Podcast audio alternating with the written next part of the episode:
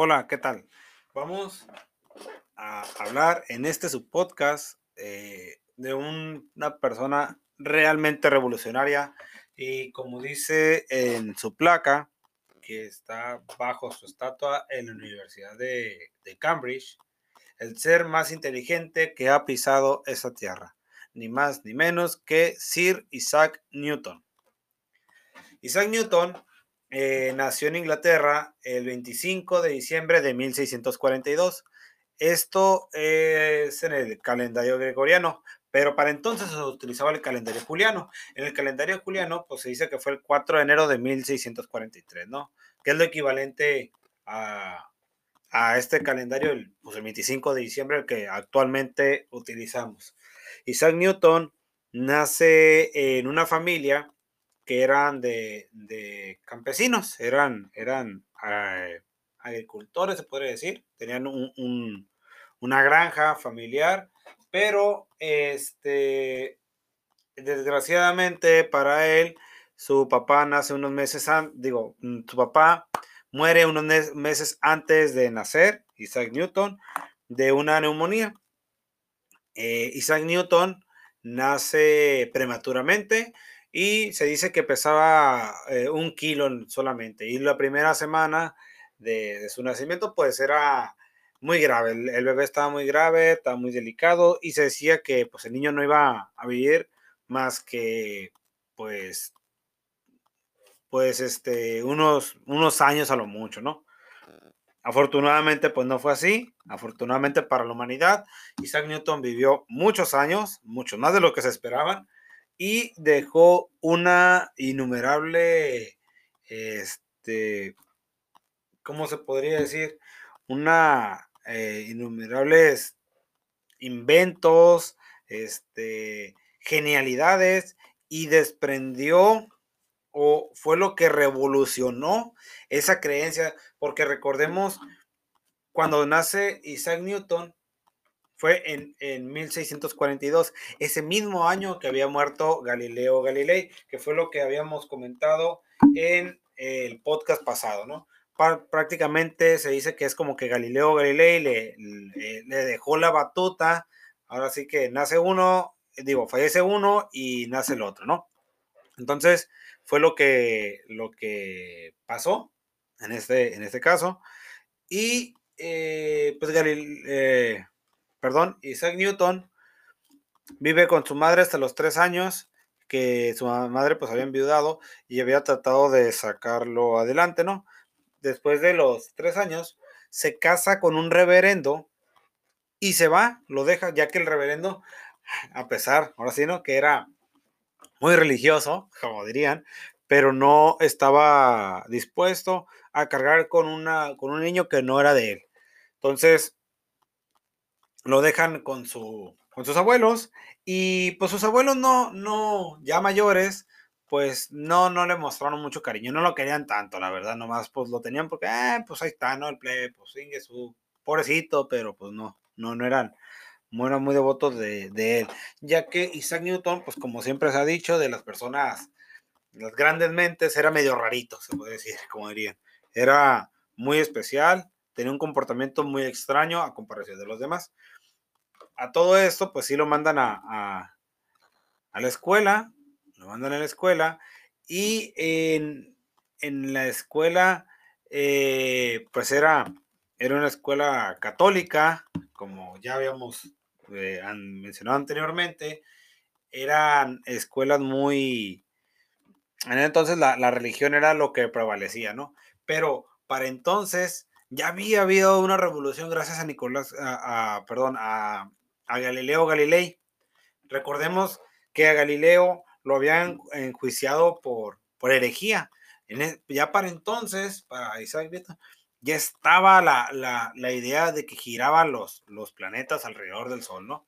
Entonces, fíjense, ya para el, el, tiempo que había pasado, sí hubo una, una, esa revolución de ese cambio.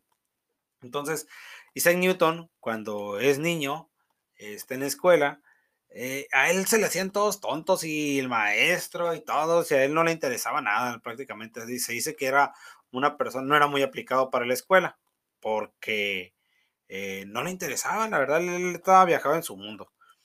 A lo que un niño eh, se dice que lo insulta por la, pues se podría decir que por el desempeño académico, ¿no? Y, y, por lo rarito que era, y lo patea en el estómago, retándole y lo da un golpe en el estómago. Entonces, Isaac Newton posteriormente, a la hora de la salida del recreo, ahora sí dice, ahora sí ya te voy a agarrar, vas a ver a la salida, dijo, diré el, el chavo del 8, ¿no? Vas a ver a la salida. y lo reta, y se agarran golpes y Isaac Newton, a pesar de que el otro era más grande, Isaac Newton pues lo vence, ¿no? Le da una, una golpiza y ¿sabes qué? Pues aquí mis chicharrones truenan, le dijo, ¿qué onda? Entonces, eh, aparte de eso, de humillarlo enfrente de todos a golpes, lo que hace es que también académicamente, porque él se sintió herido o, se sintió humillado de que dijeron, no, pues que no sirves para nada, ¿no? En pocas palabras.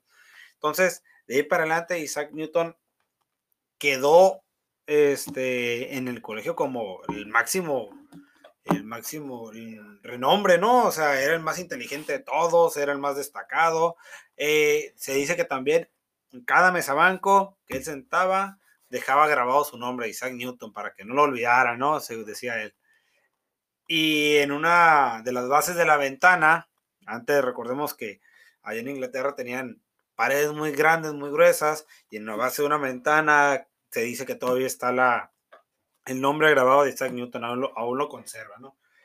Eh, después, a los 11 años, eh, vuelve, vuelve su mamá, porque vuelve a enviudar, vuelve a enviudar la mamá, y ya cuando vuelve la mamá, ya más grandecito, ya sabes qué, dijo, pues tú eres el, el hombrecito de la familia, órale, y pues lo saca de la escuela, lo saca de la escuela, te va a hacer cargo de la granja familiar. Y pues la verdad, Isaac Newton no le interesaba, la verdad era medio flojo para eso. Y él, mientras estaban disque cuidando la granja, se ponía a hacer sus molinos con, en, el, en el río, con sus compuertas y su represor y todo, mientras las vacas, los borregos andaban pues por su rumbo tragándose la cosecha del vecino, ¿no? Y, él, le interesaba, él se malviajaba, ¿no? Se podría decir. Total de que sobornaba el día que tenía que, ir al, a vender las frutas o la cosecha y eso al mercado, él sobornaba al, capataz que estaba ahí, al, al, trabajador, para que él los vendiera mientras Isaac Newton se engranaba leyendo sus libros y este y haciendo sus experimentos. Ahí.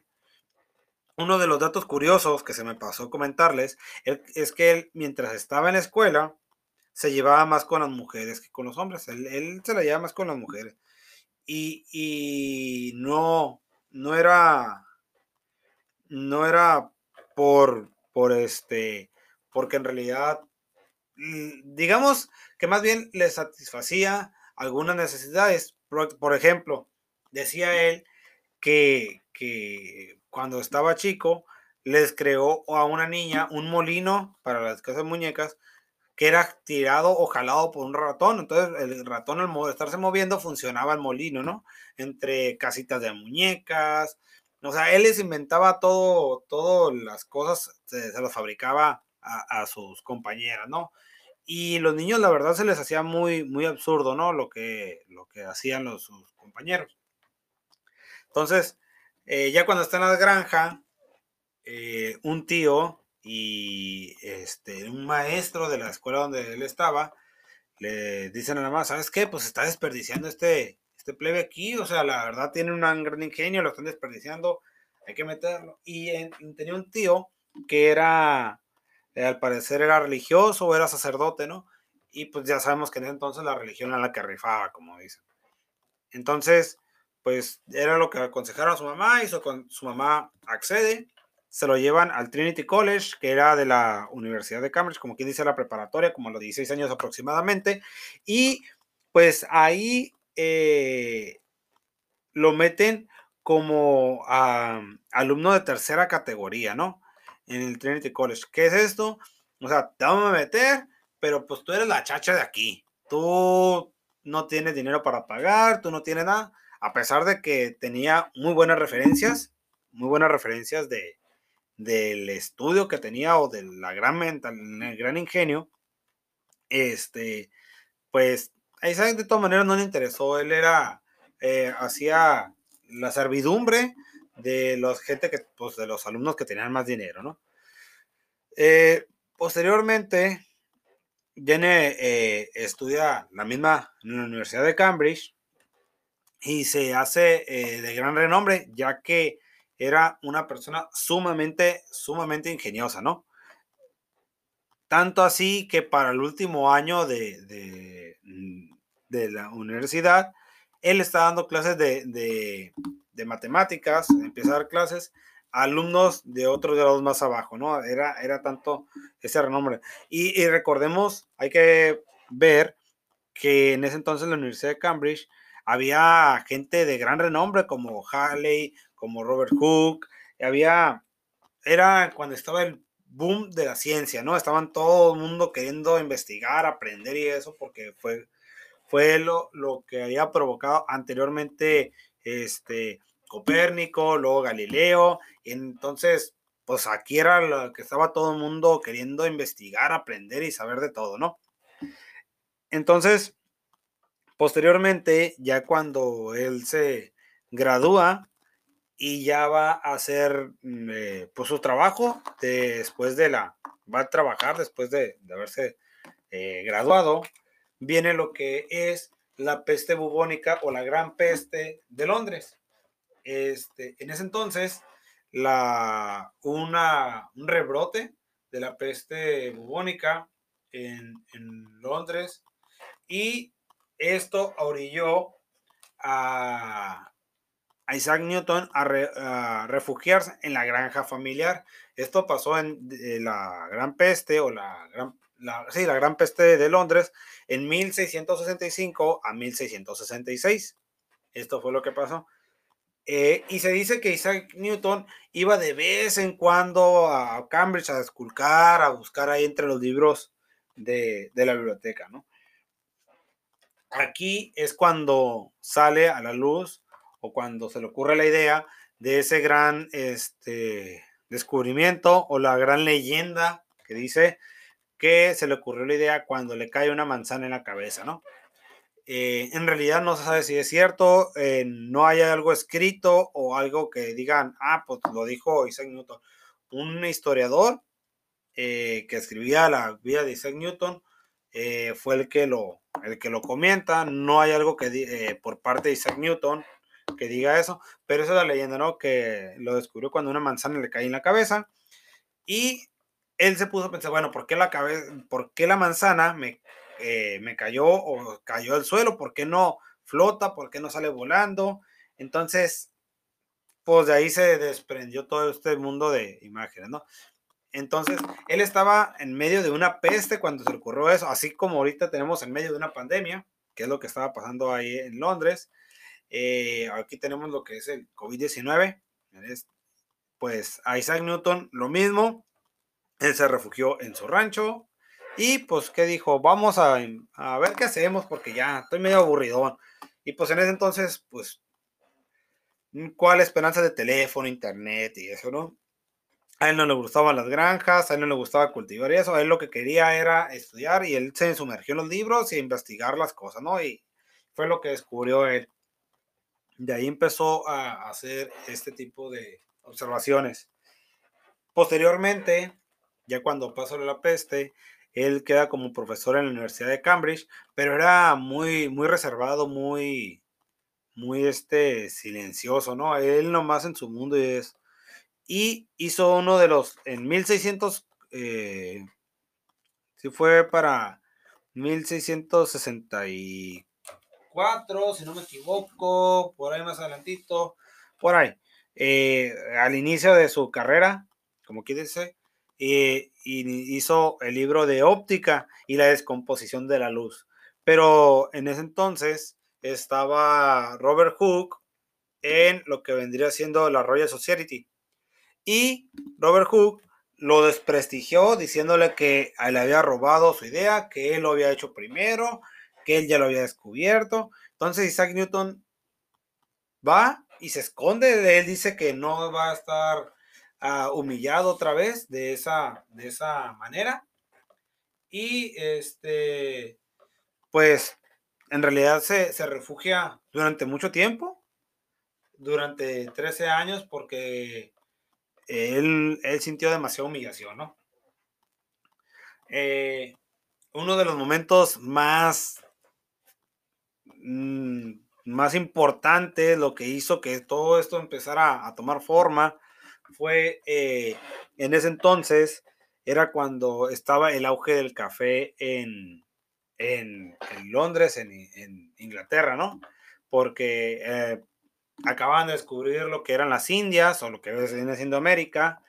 Era cuando el café empezó a resurgir, porque recordemos que el café es originario de América y empezó a transportarse el grano en barcos de, América hasta, hasta Londres y el auge del café estaba en su máximo esplendor, ¿no? Y eh, todo el mundo era lo que tomaba, café y cerveza en los bares. Entonces, en una reunión que estaba eh, Halley, el que hizo la ley, eh, el que descubrió, o bueno, el que estudió y, llegó a la conclusión del tamaño del universo y del cometa Halley, que aproximadamente cada 76 años, si no me equivoco, es el que se mira en la Tierra. Estaba también Robert Hooke, que era el presidente del, de aquí de la Royal Society. Y estaba también eh, un arquitecto que fue el que hizo la Basílica de San Pablo, y este, Christopher Grant, esas tres personas estaban hablando sobre las teorías del universo. Ellos decían que cómo puede ser posible que el Sol los tenga atraídos que, y, y giraban los planetas alrededor del Sol y, este, y de esta manera, pues, cómo era que, qué fuerzas y cuáles eran las, a qué se debía que estuvieran ahí, ¿no?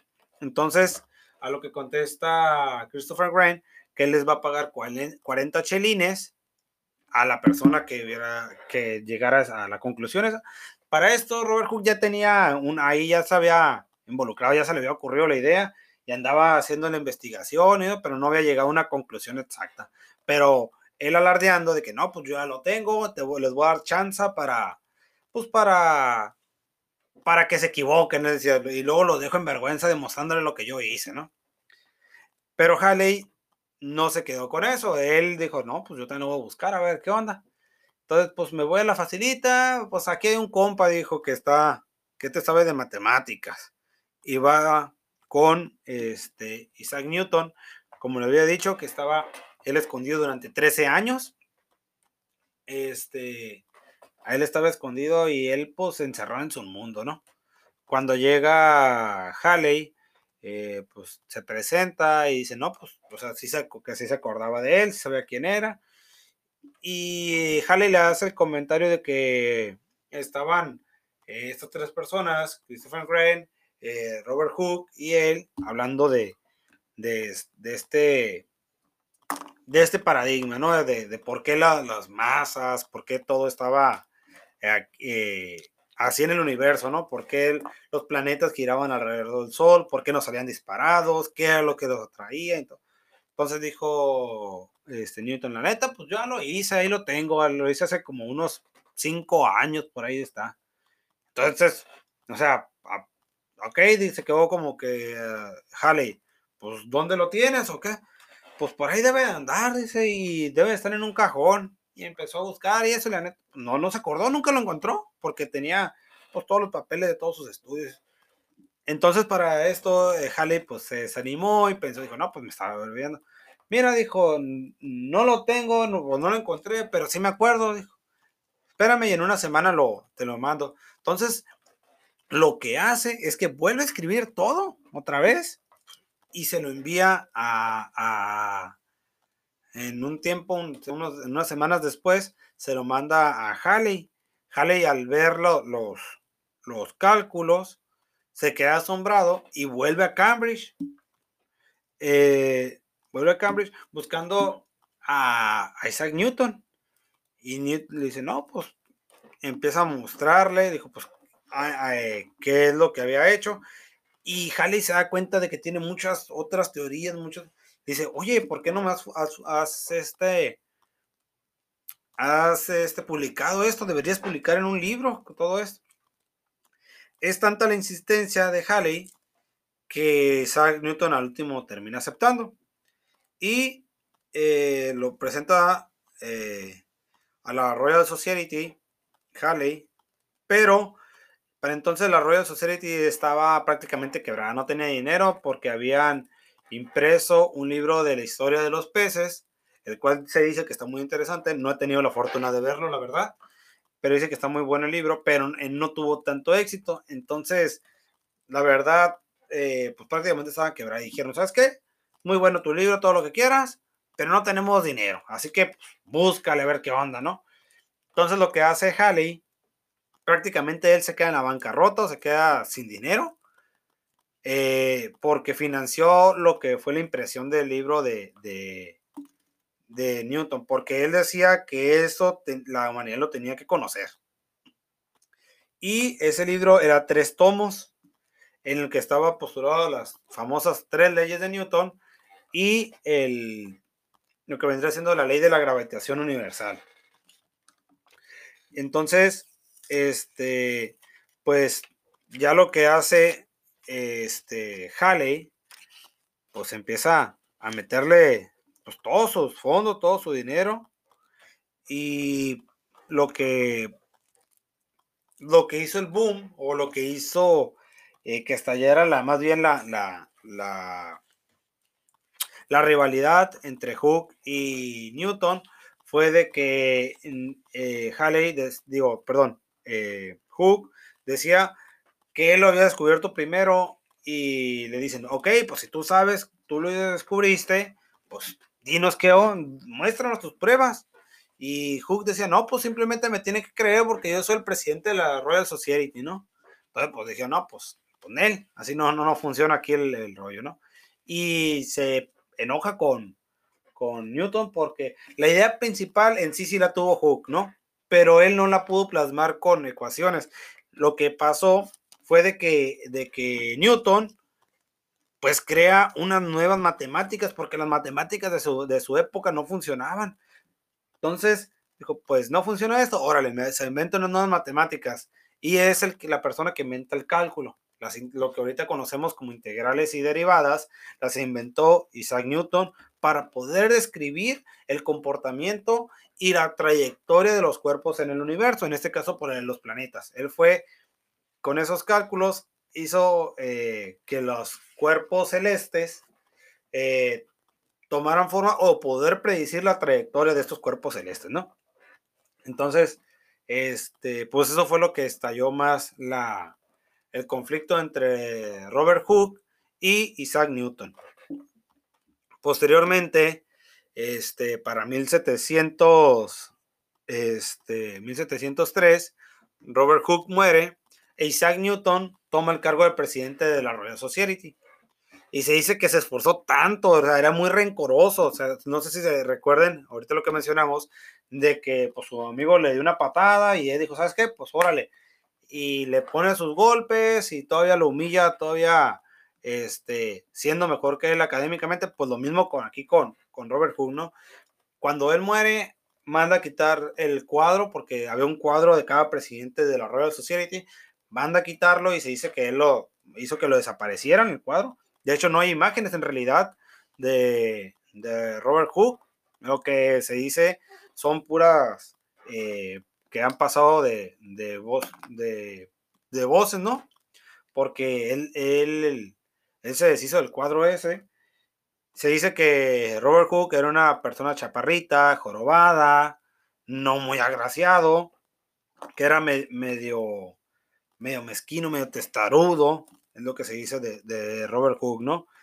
Eh, cuando eh, Leibniz, eh, un científico, publica que él inventa el cálculo, pues dice, sale Isaac Newton y dice, no, no, no, no, a ver, compa.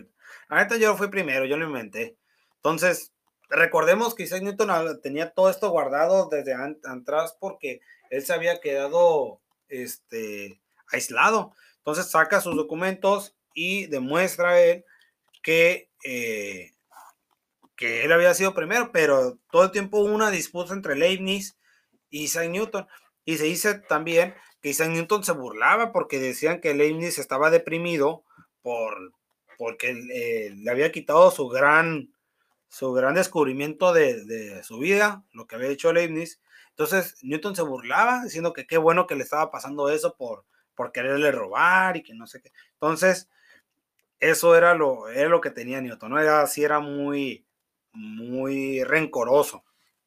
Posteriormente, este, eh, lo que hizo Isaac Newton, pues eh, se, se dedicó durante los últimos 30 años, pues ya a hacer dinero. Él ya tenía mucho renombre y lo que él decía era lo que se hacía, ¿no? Le dieron un puesto en la Casa de la Moneda para arreglar unos problemas que había de que se estaba cada, cada uno de cada dos peniques que existían eran falsos, ¿no? Entonces, pues estaba partiendo la economía ahí en la Casa de la Moneda. Él entró a trabajar ahí para resolver ese problema. Otra de las cosas que hizo, se metió a la política y estuvo en el Parlamento, ¿no? En el Parlamento, y, pero dicen que en realidad no participaba nada. Él prácticamente pasaba de, desapercibido. Y este, pues la verdad era muy, sí era muy, muy rencoroso. Uno de los detalles que se me pasó comentarles es que cuando estaba Robert Hooke, todavía vivo, lógicamente, eh, le mandaba, se mandaban cartas, así como cuando te mandan WhatsApp o Messenger ahí de, no, pues que se la van echando uno entre otro, ¿no? Como que no, hijo de la no sé qué, que ya ven. Ah, pues así, pero ellos con cartitas tardaban más en llegar, se mandaban cartas y es donde viene una, una de las frases más famosas de, de, Isaac Newton. Dice, si algo sé y algo soy es porque estoy sobre hombros de gigantes. Él diciendo eso de que él había hecho los estudios por los, acuérdense, antes estaba Copérnico, luego estuvo Galileo, y luego él, pero era con doble sentido porque decía, estoy en hombres de gigantes porque se decía que este, Robert Hooke era muy chaparrito, o sea, de ti no voy a aprender nada, prácticamente le decía, ¿no? Entonces, eso era uno de los detalles. Cuando Newton este, publica su más grande, lo que son las tres leyes de Newton, el libro se llamó Principios Matemáticas de la, de la, de la filosofía natural, ¿no? Y lo que estipula lo que estipula el libro de, Isaac Newton eh, es pues, las leyes del movimiento del movimiento eh, universal prácticamente, ¿no? Entonces vienen lo que vendría siendo las tres leyes de Newton. Y eh, la primera ley dice que todo cuerpo permanecerá en reposo o, continuas, o continuará su movimiento en línea recta con velocidad constante si no está sometido a una fuerza exterior. ¿Qué es lo que quiere decir? O sea, a lo mejor para, para muchos suena absurdo, ¿no? Pero, pero recordemos que en ese momento pues era el boom, era como que todo el mundo estaba buscando la, el, el porqué de las cosas, porque recuerden que acabamos de salir de una edad, en ese entonces acababa de salir de una edad del oscurantismo eh, el oscurantismo o lo que vendría siendo eh, la Edad Media fue cuando la caída de Constantinopla en 1453, o sea, prácticamente apenas tenían 150 años o más o menos que acababa, terminó la, Edad Media. Pero acuérdense que, que eran los rezagos, o sea, eh, desde entonces fue cuando empezó a cambiar todo, pero para cambiar la mentalidad que de algo que ya habían tenido más de, de 500 años, era, era muy, muy difícil cambiar todo eso, ¿no? Pero bueno, entonces, en ese entonces estaba el auge, la revolución de, este, de todo lo que es la, la ciencia. Y pues la primera ley eh, dice prácticamente en pocas palabras que si yo dejo un objeto en un lugar, ahí se va a quedar hasta que otra fuerza llegue y lo empuje, ¿no? O también dice que el objeto, si yo le aplico una fuerza, va a permanecer en movimiento hasta que otro objeto lo, lo mueva. Por ejemplo, si yo pateo una pelota de fútbol, el objeto que lo, o, otra, otra fuerza que lo está deteniendo, pues vendría siendo el viento en contra, que está haciendo fricción sobre el balón, eh, reduce la velocidad, al pegar en el suelo, hace fricción, va reduciendo la velocidad y va quitando la energía, ¿no? Pero si no hubiera nada de eso, como está la Tierra ahorita en el espacio, que eso es lo, lo, lo relevante o lo importante de esta ley, ¿no? Porque se decía, bueno, ¿por qué si la Tierra sale, está dando vueltas y gira alrededor del Sol, ¿por qué no se detiene? ¿O por qué, qué es lo que hace que siga girando? Bueno, cuando fue el Big Bang, cuando fue una explosión de la, de la nebulosa que hubo, o, de donde haya salido la Tierra en este caso, lo más seguro es de que hace una explosión de una nebulosa, no, no, no, no sabe. Y este, al momento de salir disparado, salió con una fuerza y esa fuerza ha permanecido porque recordemos que en el espacio no hay otra, aparte de la fuerza gravitacional que tiene el Sol sobre la Tierra, no hay algo que, que lo esté friccionando, ya sea como aquí que la misma Tierra o no hay viento, a menos de que venga otro, otro objeto y impacte la Tierra, la Tierra va a continuar su movimiento, ¿no? Eso es lo que prácticamente dice la primera ley de Newton. Eh, la segunda ley Dice, el cambio de movimiento de un cuerpo es proporcional a la fuerza exterior e inversamente proporcional a la masa del cuerpo y tiene lugar en la dirección de la fuerza. Bueno, en esto una de las fórmulas eh, que viene estipulada es fuerza es igual a masa por aceleración, ¿no?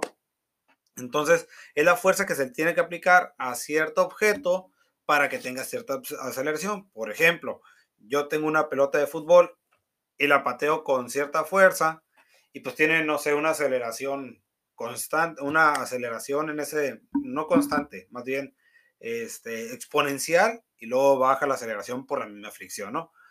Pero, pero si yo pateo también una bola de billar con la misma fuerza, no se va a mover igual. ¿Por qué? Porque es diferente peso. Entonces, es lo mismo que pasa con, con, la, con los astros eh, celestes, nuestro, lo que son nuestros planetas, un, un este, por ejemplo, un meteorito que viene y impacta la Tierra, si impacta de la misma fuerza a Júpiter, no va a ser el mismo daño porque, porque Júpiter es un planeta muchísimo más grande que la Tierra.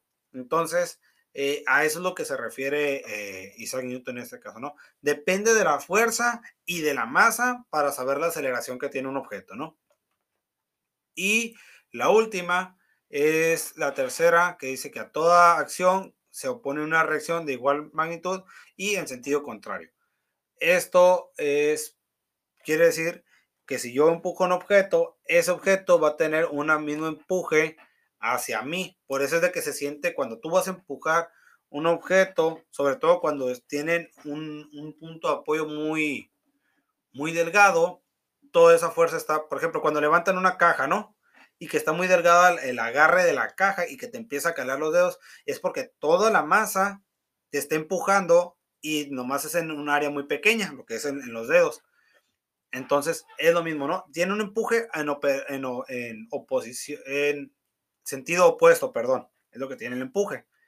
Pero como nosotros tenemos muchísimo más masa, por eso es que lo podemos levantar y vencemos esa fuerza, lo que esa fuerza o esa reacción que tiene el objeto a ser empujado en sentido contrario.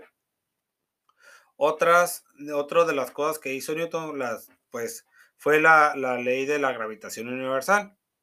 Eh, es este algo muy muy importante esta ley porque, como dijimos, eh, esta ley hace ah, alusión también a lo que vendría siendo el cálculo diferencial e integral.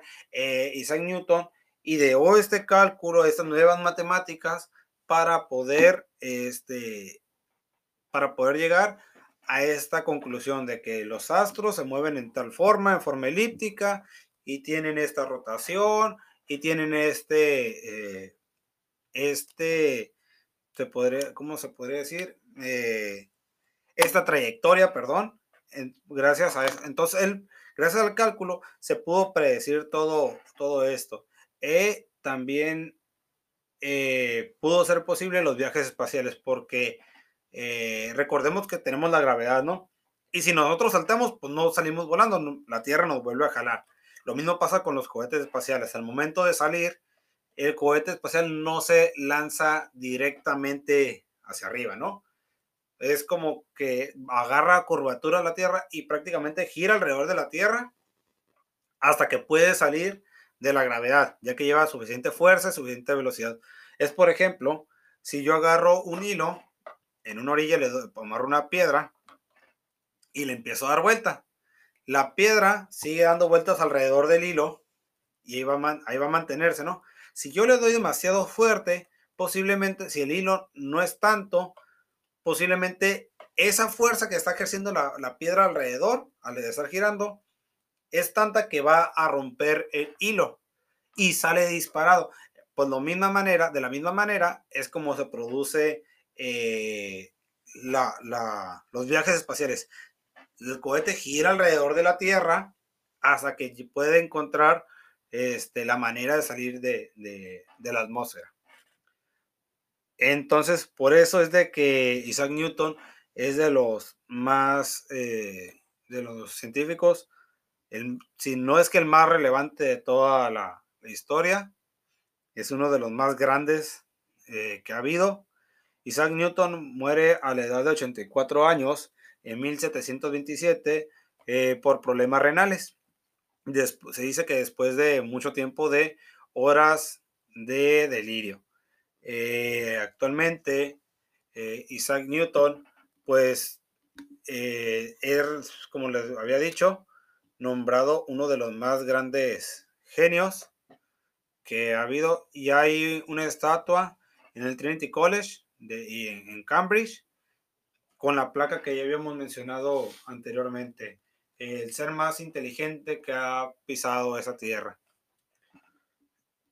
Para, para todos los científicos es de lo más grande que ha existido.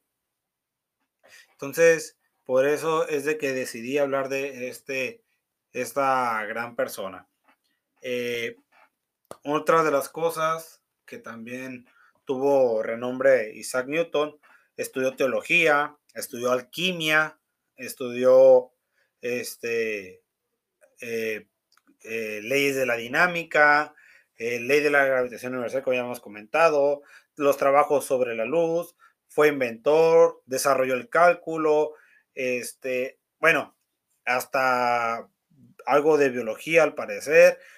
De hecho, fue una, una gran, gran persona, ¿no? Eh, en realidad, este, eh, una de las cosas que también alteraron a él, a pesar de que vivió muchos años, vivió 84 años, que es mucho para, para la edad que vivía, se dice que desde joven él, él, desconfiaba de la medicina oficial, ¿no? Él usaba sus propios eh, conocimientos para automedicarse y dicen que, dicen que se usaba muchos remedios como de, él era alquimista, este, y usaba muchos, este, muchos remedios, que por eso también fue, dicen que tuvo un envenenamiento y que le produjeron crisis nerviosas durante gran parte de su vida. Y pues, pero de todas maneras, pues, aún así vivió 84 años, ¿no? Eh, es, pues, por mi parte, no, no queda nada más que decir. Es, la verdad, uno de los más grandes científicos y por eso merece este reconocimiento. Espero y les haya gustado, les haya gustado este podcast. Nos vemos la próxima semana con más de eh, ciencia, e historia y algo más. Muchas gracias. Nos vemos. Hasta pronto.